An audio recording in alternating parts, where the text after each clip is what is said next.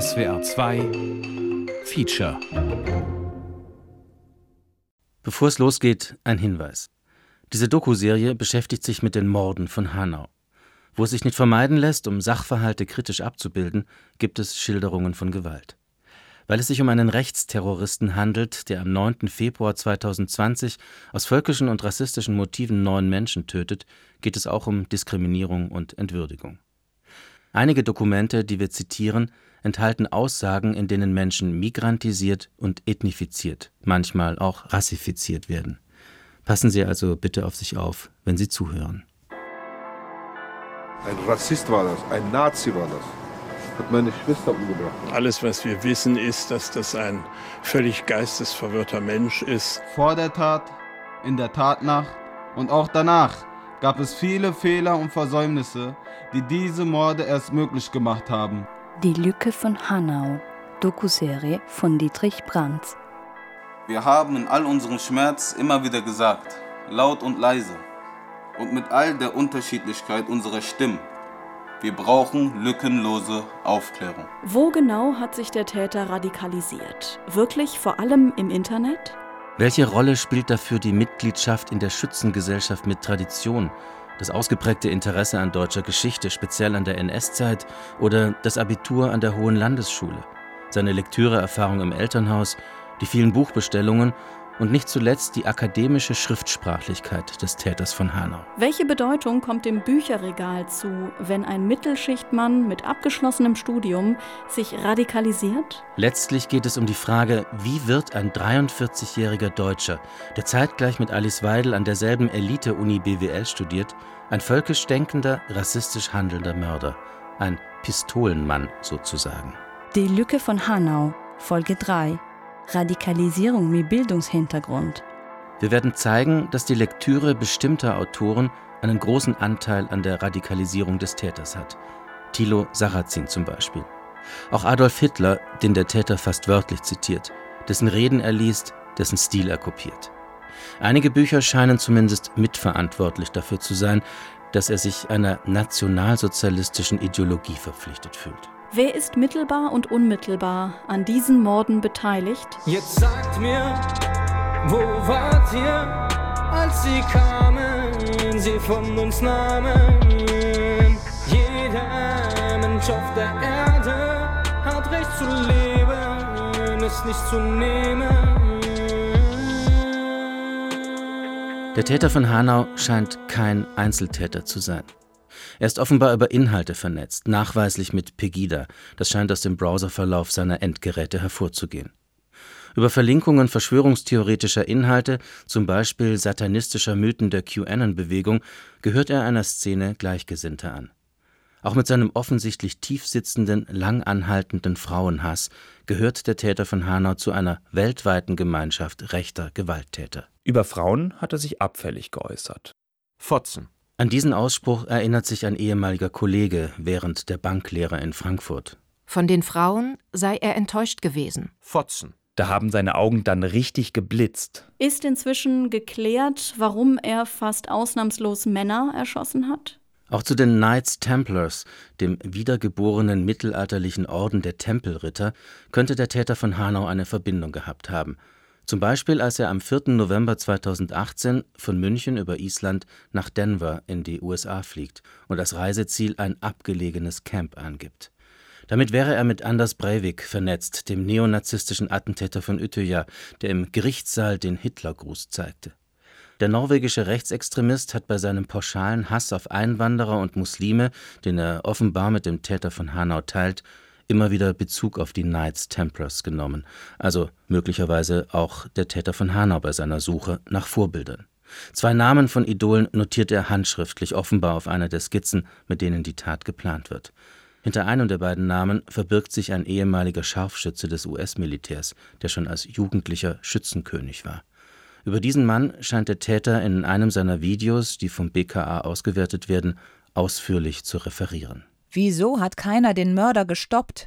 Ein Einzeltäter, ein sogenannter Lonely Wolf, scheint der Täter von Hanau nur im juristischen Sinn zu sein.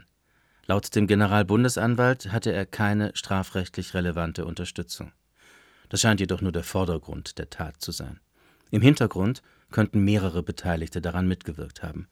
Ein ehemaliger US Special Agent zum Beispiel, bei dem er zweimal ein Schießtraining in der Slowakei bucht. Einmal mit dem Sturmgewehr und einmal als Pistolenschütze, jeweils im Jahr vor der Tat. Wir wollen lückenlose Aufklärung. Es fällt mir nicht leicht, die Tränen zu halten. Vergiss nie die Tat vom 19.02. Vergiss nie die Tat vom 19.02. Vergiss nie die Tat vom 19.02. Jetzt sagt mir, wo wart ihr, als sie kamen, sie von uns nahmen?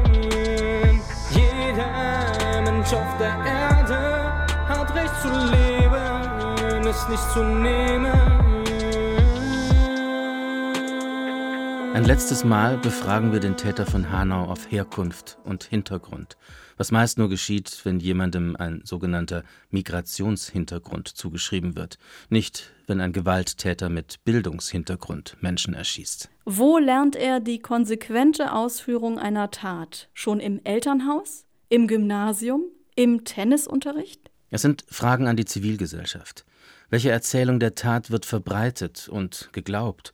Mit welchem Verständnis der Radikalisierung des Täters ziehen wir Lehren aus dem Mord an neun Menschen? Gökhan Gültekin, Sedat Gürbüz, Said Nissar Hashemi, Mercedes Kerpac. Hashtag Say Their Names, damit die Opfer nicht in Vergessenheit geraten. Wir zitieren aus dem Hörspiel Das Halb-Halbe und das Ganz-Ganze des Hessischen Rundfunks, ausgestrahlt zum zweiten Jahrestag der Tat vom 19.02. Hamza Kurtovic, Willi Viorel Paun, Fatih Saracolu, Ferhat Unvar, Kaloyan Velkov. Diese Nicht-Deutschen. So kennzeichnet der Täter die Opfer, bevor er sie tötet. Hauptsächlich Südländer. Alles, was wir wissen, ist, dass das ein völlig geistesverwirrter Mensch ist. Das ist die erste, immer noch gewaltige Lücke, wenn es um die Wahrnehmung und Einordnung der Morde vom 19.02. geht. Entweder als rechter Terror eines völkischen Rassisten oder als unpolitischer Amoklauf eines psychisch Kranken. Das ist die wahnhafte Tat eines Irren. Zweifel an den psychischen Fähigkeiten des Täters werden bereits am Morgen nach der Tat geäußert. Der BKA-Chef sagt heute, ein offensichtlich schwer psychisch Kranker. Das Spitzenpersonal der AfD um Björn Höcke, Alexander Gauland und Jörg Meuthen greift das Thema sofort auf, als erste Informationen zum sogenannten Manifest des Täters kursieren. Wörtliche Zitate, einzelne Passagen, manchmal der gesamte Text sowie etliche Videos, ebenfalls hochgeladen auf der Website des Täters, werden bereits in der Tatnacht von Ermittlungsbehörden gesichert und auf eine uns nicht bekannte Weise öffentlich gemacht. Die Homepage des Täters ist offenbar auch am Tag nach der Tat noch erreichbar. Alle Links bleiben offenbar aktiv. Am 20. Februar 2020 konnten sie jedenfalls abgerufen werden. Auch der Name des Täters muss rasch bekannt sein. Die Adresse der Homepage mit dem sogenannten Manifest wäre sonst kaum zu finden gewesen. Vor- und Nachname des Täters.de. Der Nachname mit der seltenen Buchstabenkombination THJ geschrieben. Dieses Detail musste man kennen. Ich habe mir das Schreiben des Attentäters angeguckt, jawohl. Beatrix von Storch, Abgeordnete der AfD im Deutschen Bundestag, stellvertretende Bundessprecherin ihrer Partei. Ich glaube, daraus kann jeder erkennen, dass der Mensch schwer psychisch geschädigt ist. In leichter Variation erklären das auch andere Parteigrößen der AfD. Zum Beispiel Björn Höcke, Führungsfigur im rechten Flügel der rechten AfD. Sowie Jörg Meuthen, damals AfD-Bundessprecher, und Alice Weidel, Fraktionsvorsitzende im Deutschen Bundestag. Ein psychotischer Amokläufer. Er hätte in die Psychiatrie gehört. Einer der durchgeschossensten Leute des Jahrgangs. So wird der Täter von Hanau in der Abiturzeitung seines Jahrgangs charakterisiert. Auf dem Foto sitzt er abseits, wirkt steif, ernst, gehemmt neben zwei fröhlichen, sich umarmenden jungen Frauen. Inhalte der Abiturzeitung kursieren schon am Tag nach den Morden im Netz. Offenkundig zuerst von der Bild-Zeitung veröffentlicht, werden sie in der rechten Szene häufig geteilt und rasch verbreitet.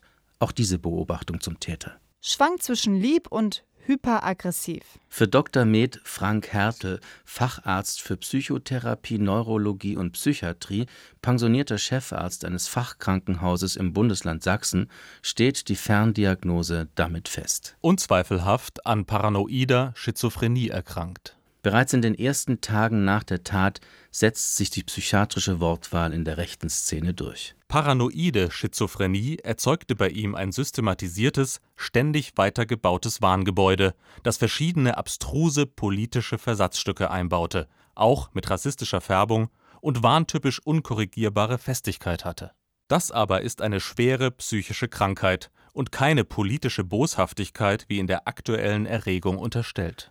Dr. Med Frank Hertel, Nervenarzt im Ruhestand, veröffentlicht seine Stellungnahme zur Psyche des Täters fünf Tage nach der Tat auf der Homepage der German Rifle Association zur Förderung des Schießsports und des legalen Waffenbesitzes. Seine Einschätzung gibt damals die Mainstream-Meinung der rechten Szene wieder. Schon die Überschrift zeigt die Tendenz. Hanau. Politischer Missbrauch eines psychisch Kranken. Dies könnte auch ein wörtliches Zitat der AfD sein. Zum Beispiel vom Landessprecher in Thüringen, Bernd Höcke. Eine Tat des Wahnsinns, keine politische Tat. Fast zeitgleich zu solchen Aussagen am rechten Rand alternativer Wahrheitsfindung werden erste Vorwürfe laut, auf diese Weise werde das rassistische Motiv der Morde von Hanau verharmlost. Das hat nichts mit Verharmlosung zu tun. Das ist noch einmal der AfD-Politiker Alexander Gauland. Wenn ich mir die Statements angucke oder anhöre, die er von sich gegeben hat, dann ist es ein völlig geistig verwirrter Mensch. Da kann ich doch nicht äh, in irgendeiner Weise darüber rechten und sagen, ja, das ist aber politisch motiviert. Auch große Medien mit vielen Recherchemöglichkeiten haben in den ersten Tagen nach dem rechten Terror in dieser Weise berichtet. Im Moment ist es ein Kranker, ein Irrer. Der Live-Reporter der Bild-Zeitung zum Beispiel.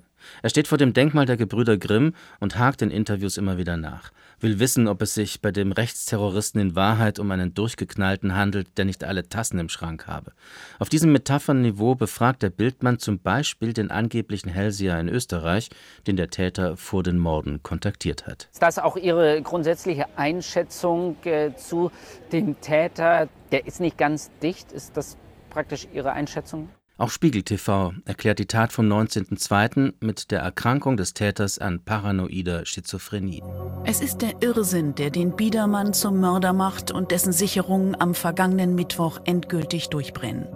Spiegel TV benutzt für seine Erklärung schließlich eine Vokabel, die unmittelbar nach den Morden von Hanau vor allem von der AfD zu hören ist, zum Beispiel von Alice Weidel. Der entsetzliche Amoklauf eines offensichtlich Geistesgestörten. Ein gestörter Mensch, der daran glaubte, dass dunkle Mächte hell sehen können.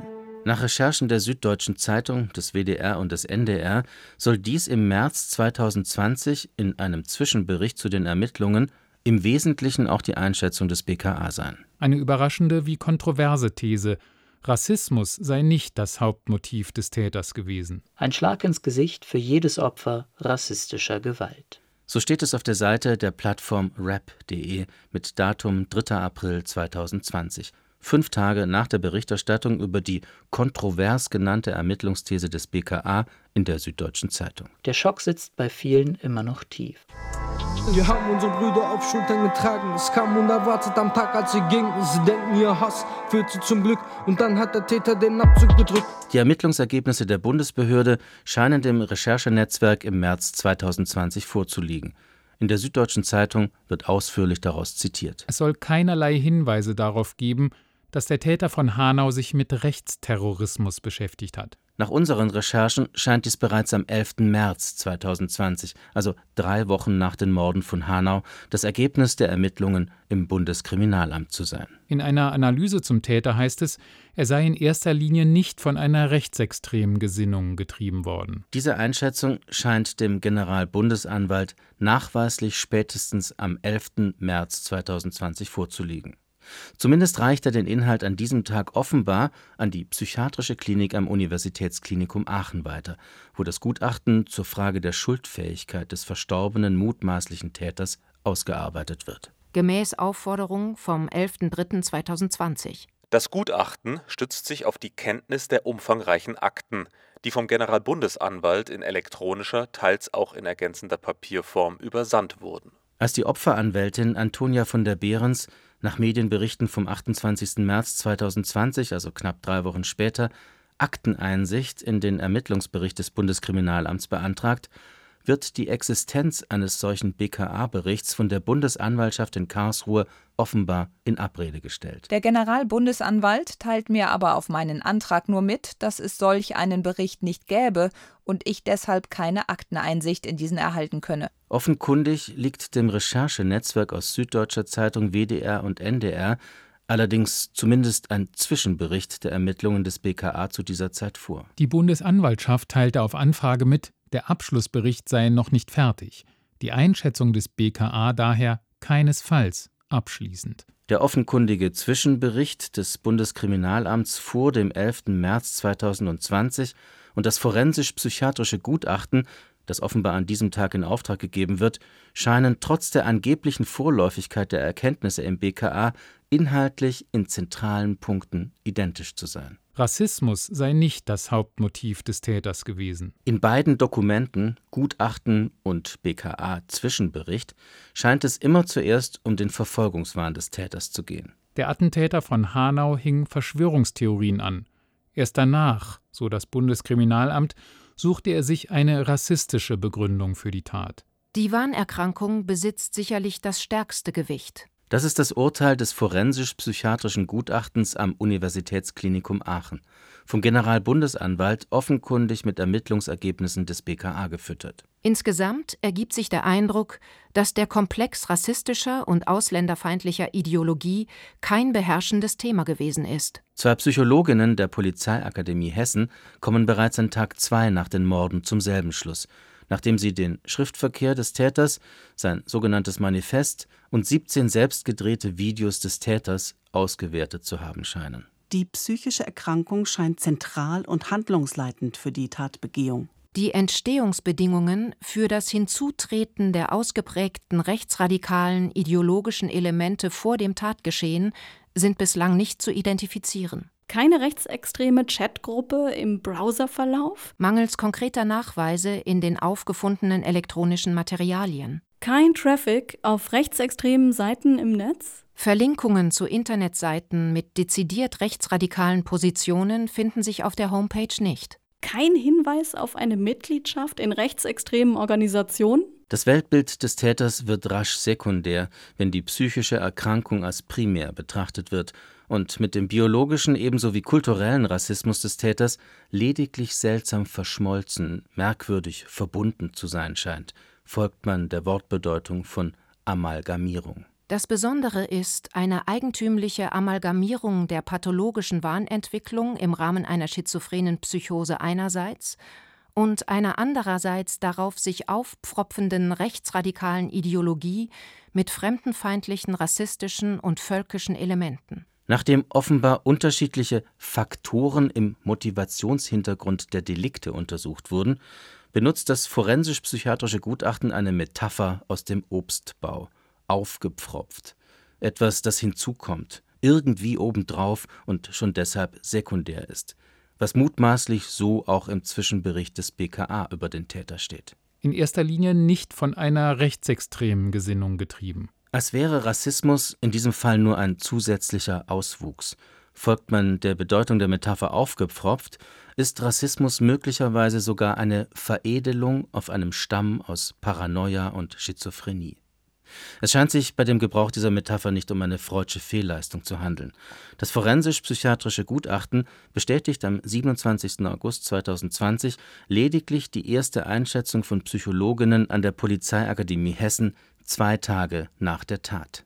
Die psychische Erkrankung erscheint zentral. Auf dieser Diagnose scheint die Ausrichtung etlicher polizeilicher Ermittlungen in den ersten Wochen nach der Tat zu basieren, trotz deutlicher Hinweise auf ein völkisch-rassistisches Weltbild. Es lag das für Wahn charakteristische Kriterium einer festen, unkorrigierbaren Überzeugtheit vor. Ist das nicht auch ein Merkmal, das bei Rassisten zu finden ist? Das ist ein Phänomen, was wir vor allem bei Einzeltätern sehen und was mittlerweile auch empirisch bewiesen ist.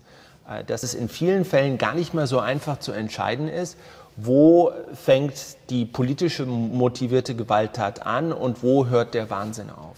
Mit anderen Worten, individueller Irrsinn und politische Ideologie, die Psychose und der Rassismus gehen immer öfter ineinander über. Das erklärt Peter Neumann, am King's College in London Leiter eines Instituts zur Erforschung von Radikalisierung, 2021 als Berater für Sicherheitsfragen ins Zukunftsteam des CDU-Kanzlerkandidaten Armin Laschet berufen. Wird rechter Terror dadurch nicht relativiert, wenn man Rassismus nicht als eigenständiges Motiv für die Tat wertet?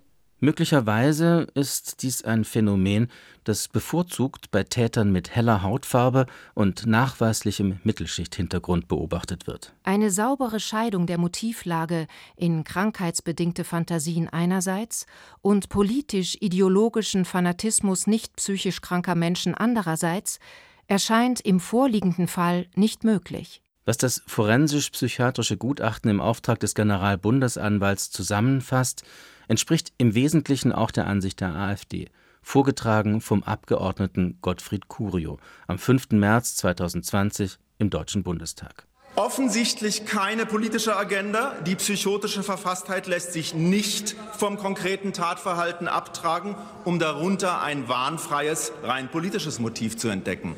In einem wesentlichen Punkt scheinen sie zu diesem Zeitpunkt die Einschätzung zur Motivation des Täters zu teilen. Das BKA, die AfD, die rechte Szene und nicht zuletzt das forensisch-psychiatrische Gutachten im Auftrag des Generalbundesanwalts. Es fällt mir nicht leicht, die Tränen zu halten. Vergiss nie die Tat vom 19.02. Vergiss nie die Tat vom 19.02. Vergiss nie die Tat vom 19.02. Jetzt sagt mir, wo wart ihr, als sie kamen, sie von uns nahmen? Jeder Mensch auf der Erde hat Recht zu leben, es nicht zu nehmen. Der Täter selbst, nach Ansicht seiner Arbeitskollegen wohl ein AfD-Wähler, scheint tatsächlich permanent das Gefühl zu haben, von einem Geheimdienst überwacht und gesteuert zu werden, auch als er die Morde von Hanau plant. Die Besonderheit ist, dass diejenigen, die das Verbrechen ausüben, über alle Schritte informiert waren, die ich unternahm. Der Täter geht davon aus, dass Mitarbeitende der staatlichen Geheimorganisation, die ihn angeblich überwacht, an den Morden beteiligt sind. Nicht als Mittäter, aber als Mitwisser. Im sogenannten Manifest macht er die angebliche Mitwisserschaft staatlicher Stellen an seinen Mordplänen öffentlich. Sie waren über alle Schritte informiert. Am 6. Februar 2020, 13 Tage vor den Morden, produziert er ein Video, um zu erklären, wie der Geheimdienst an Informationen über die Planung seiner Tat kommt. Angeblich durch Remote Viewing, wörtlich übersetzt durch aus der Ferne sehen. Diese, dieses Remote Viewing befähigt Menschen dazu, Dinge zu sehen, die man eigentlich gar nicht sehen dürfte oder können sollte. Es entspringt natürlich auch wieder hier aus der Geheimdienstecke, weil das äh, dann natürlich auch für Spionagezwecke interessant war.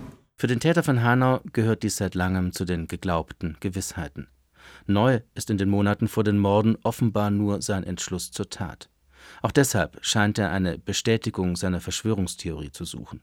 Beim Staatsanwalt in Hanau, beim Generalbundesanwalt, wo er jeweils eine Strafanzeige wegen illegaler Überwachung stellt.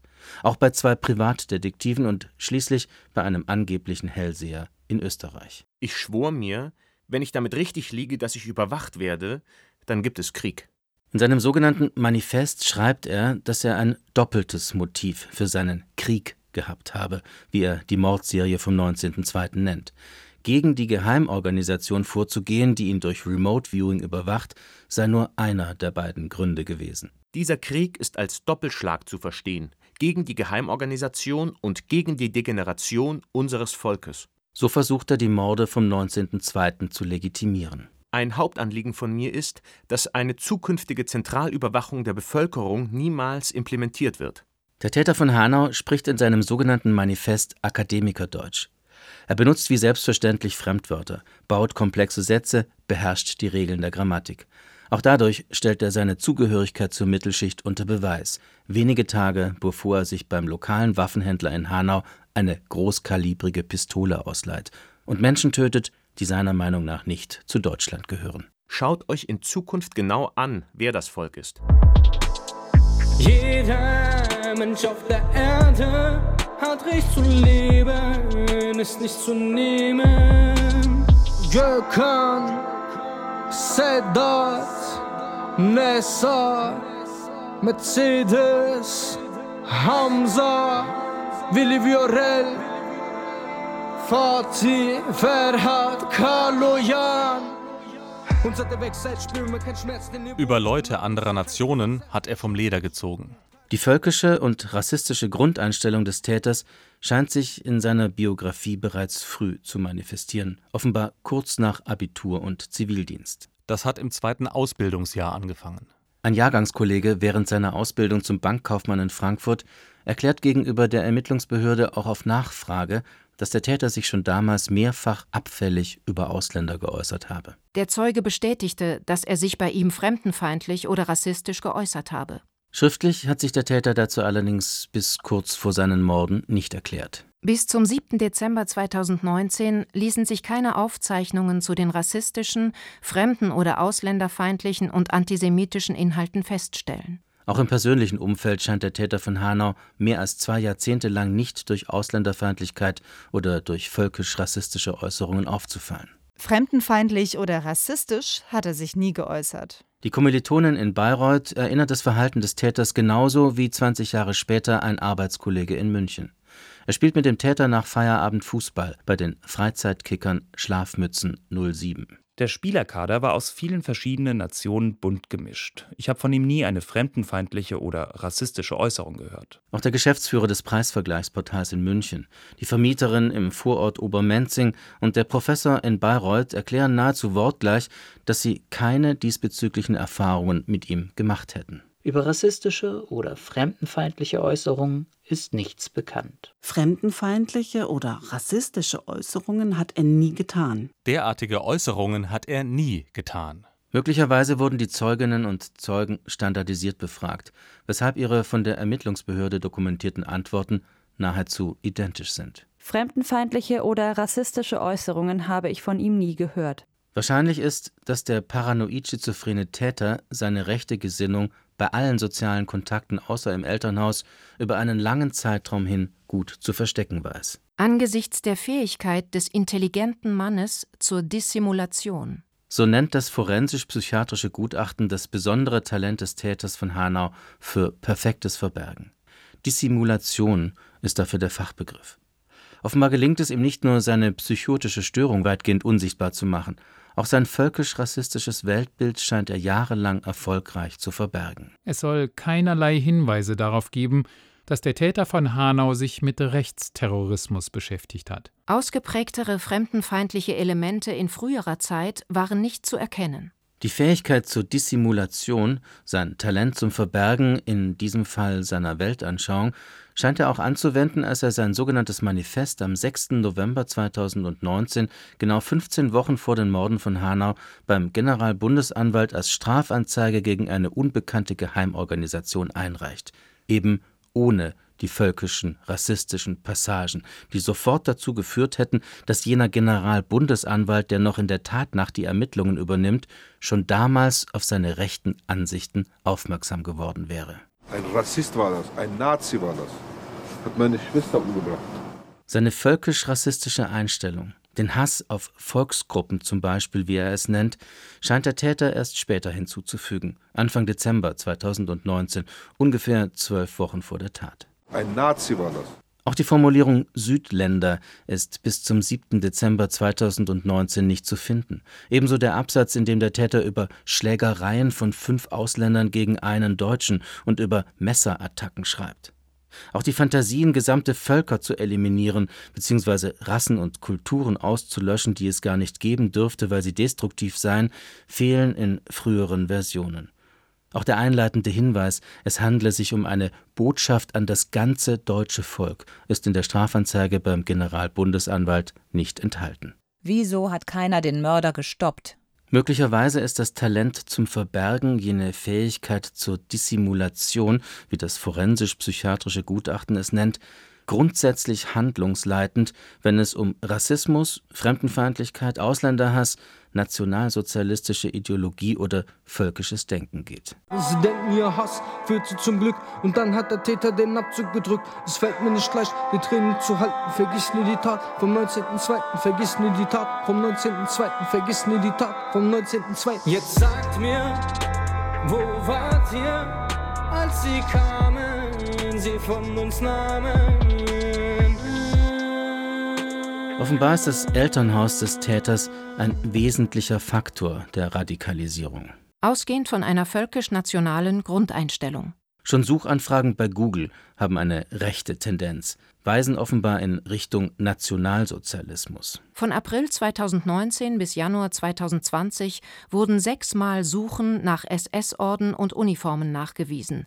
Bei Durchsuchungen in der Wohnung habe man auf einem Blatt eine handschriftliche Notiz SS-Uniform gefunden. Ein Nazi war das. Unter den Dokumenten fanden sich auch Handbücher zu verschiedenen Computerspielen, deren Titel auf Kriegsspiele und den Zweiten Weltkrieg verweisen. Wo radikalisiert sich ein Mittelschichtmann, wenn nicht auf rechten Seiten oder in rechten Chats? Vor allem das Bücherregal im Elternhaus scheint eine wichtige Rolle zu spielen. Ein Interesse für den Nationalsozialismus und den Zweiten Weltkrieg sei anhand der Literatur erkennbar. Er hat sich viel mit Geschichte befasst. Stalin, Hitler. Aber das ist ja nicht verboten. Der Vater, ein behördenbekannter Rassist, dem in Gebäuden der Stadtverwaltung Hanau immer wieder Hausverbot droht, erklärt den Ermittlern die Interessen seines Sohnes. Entsprechend ist im Elternhaus des Täters offenbar auch das Bücherregal sortiert. Geschichte der Waffen-SS. Die Wehrmacht im Stadtkampf 1939 bis 1942. Hitlers Weisungen für die Kriegsführung. Reden von Adolf Hitler 1920 bis 1940. Der Täter von Hanau ergänzt die Bestände, das scheinen Ermittlungsbehörden auf Basis der Daten im Browserverlauf seines PC zu wissen. Von 2013 bis 2019 umfangreiche Bestellungen von Militaria-Schriften bei Amazon. Etwa 45 Titel zur deutschen Militärgeschichte wie Strategie und Taktik im Zweiten Weltkrieg oder Geheimdienstkrieg gegen Deutschland. Ein weiterer Band mit Ansprachen von Adolf Hitler scheint in dieser Zeit ebenfalls bei Amazon bestellt worden zu sein. Monologe im Führerhauptquartier von 1941 bis 1944. Dazwischen steht ein Buch, 2010 erschienen, von dem allein bis 2012 1,5 Millionen Exemplare verkauft wurden. Eines der bestverkauften Sachbücher in der Geschichte der Bundesrepublik. 21 Wochen lang stand es auf Platz 1 der Spiegel-Bestsellerliste. Deutschland schafft sich ab. Autor Thilo Sarrazin. Für die Popularität rechter Tendenzen in der Mittelschicht sowie für den Aufstieg der neurechten AfD als deutschnationale Alternative im rechten politischen Spektrum ist dieses Buch von entscheidender Bedeutung. Von Sarrazin, damals noch Mitglied der SPD und im Vorstand der Bundesbank, scheint der Täter von Hanau einen zentralen Begriff seines völkischen Denkens zu übernehmen: Volksgruppen. Auch die Frage, die der Täter damit verbindet, könnte von Thilo Sarrazin stammen. Wie kann es sein, dass solche Volksgruppen überhaupt in meinem Land sind? Thilo Sarrazin stellt in dem Buch, das im Elternhaus des Täters im Bücherregal steht, die These auf, dass es Volksgruppen gebe, die aufgrund ihres Genpools intelligent seien, Juden zum Beispiel, und andere, für die das nicht gelte, Türken zum Beispiel. Volksgruppen, die in jeglicher Hinsicht destruktiv sind. So sagt es der Täter, ebenfalls in Akademikerdeutsch. Sarrazins Behauptung, dass es besondere kulturelle Eigenschaften von Volksgruppen gibt, kann niemand mit Sachkenntnis heute mehr bestreiten. Das war damals die Meinung von Klaus von Donani, seit 1957 Mitglied der SPD, Minister für Bildung und Wissenschaft im Kabinett von Willy Brandt. Leistung und Erfolg, zwei Kriterien der Mittelschicht zur Bewertung von Menschen, stehen auch hier im Mittelpunkt. Beim Bundesminister AD, beim Bestsellerautor Thilo Sarrazin und auch beim Täter von Hanau, wenn dieser sich im sogenannten Manifest über Volksgruppen äußert, die er für destruktiv hält. Sie haben sich in ihrer Historie nicht als leistungsfähig erwiesen. Offenbar greift der Täter in seinem sogenannten Manifest Thesen von Sarrazin auf. Er benutzt sie als Argument, um Menschen, die nicht unserem Volk angehören, wie der Bestsellerautor häufig sagt, in einer Shisha-Bar zu erschießen, beziehungsweise um Menschen, die nicht zum eigenen Volk zählen, wie der Täter es ausdrückt, zu eliminieren. Da die Existenz gewisser Volksgruppen an sich ein grundsätzlicher Fehler ist. Es scheint im völkischen Denken ein und derselbe logische Zusammenhang zu sein, von der Ausgrenzung zur Entwürdigung, zur Entmenschlichung bis zur Auslöschung.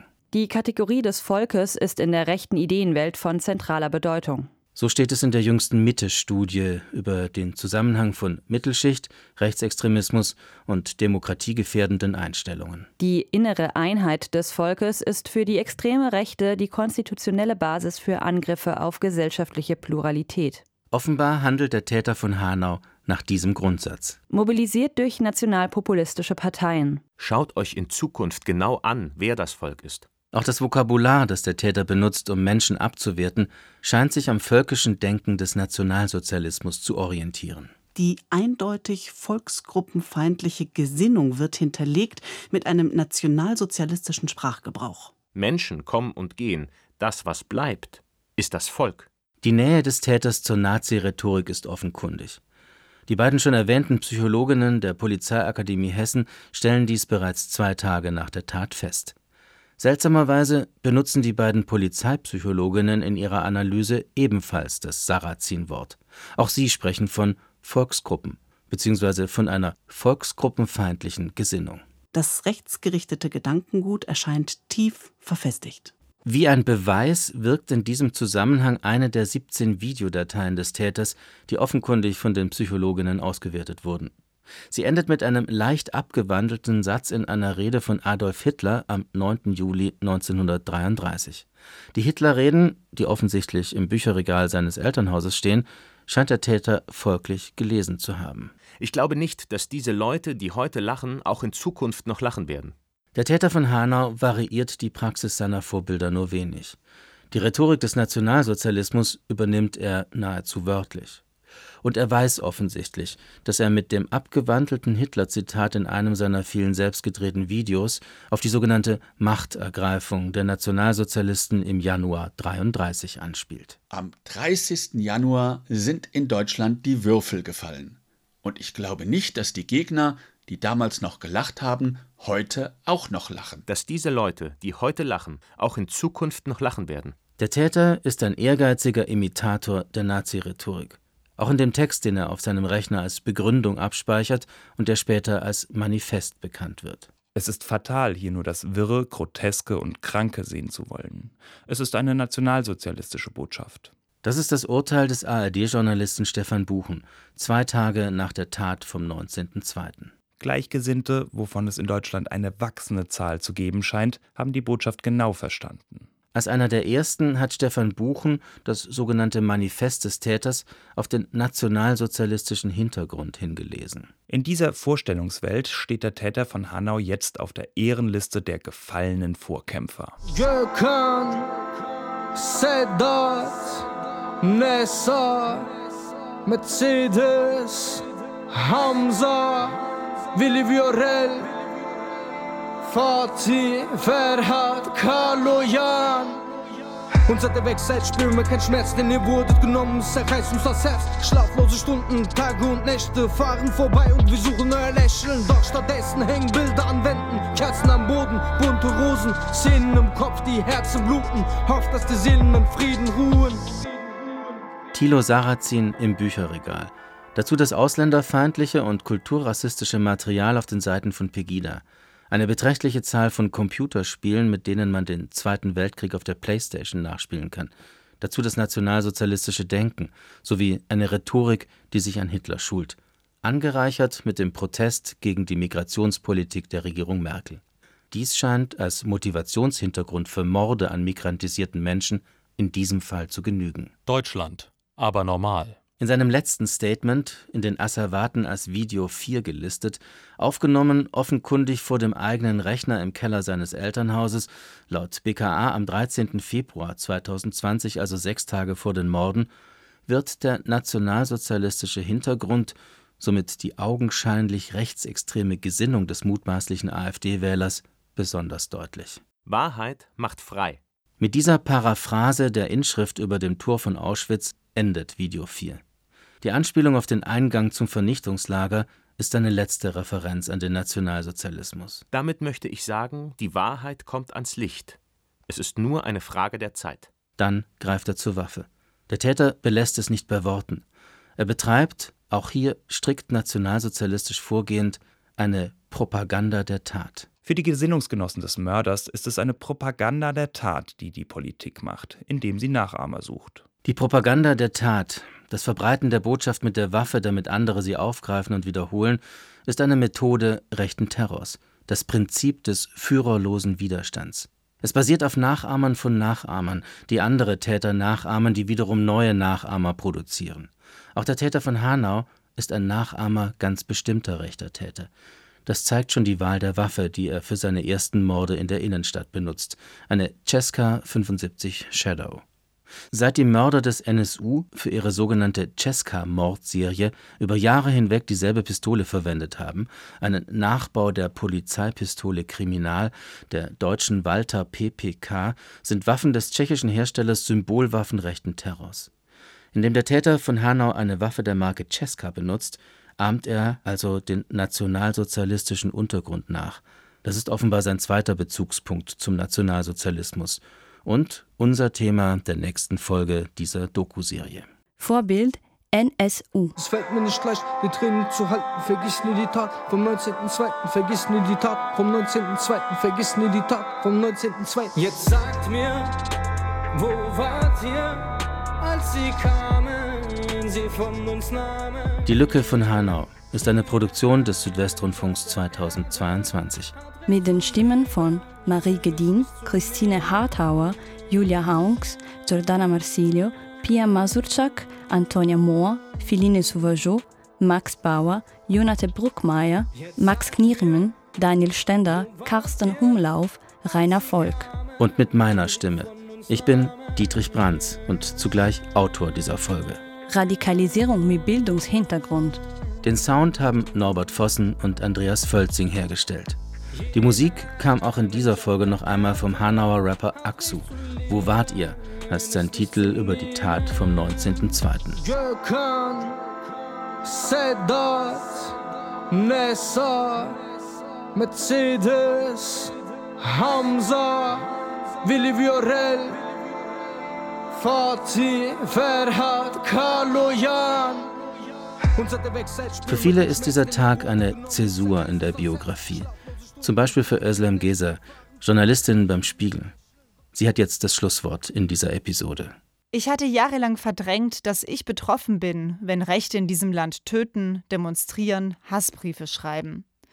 Dass es Täter gibt in diesem Land, die bereit sind, Menschen wie mich zu töten, nur weil wir da sind. Immer wieder beschäftigt mich diese Frage, die sich die Eltern von Hanau jeden Tag gegenseitig stellen. Warum ist mein Kind tot? Mein Sohn ist vier Jahre alt und wenn er groß ist, wird er genauso aussehen wie die Kinder, die in Hanau ermordet wurden.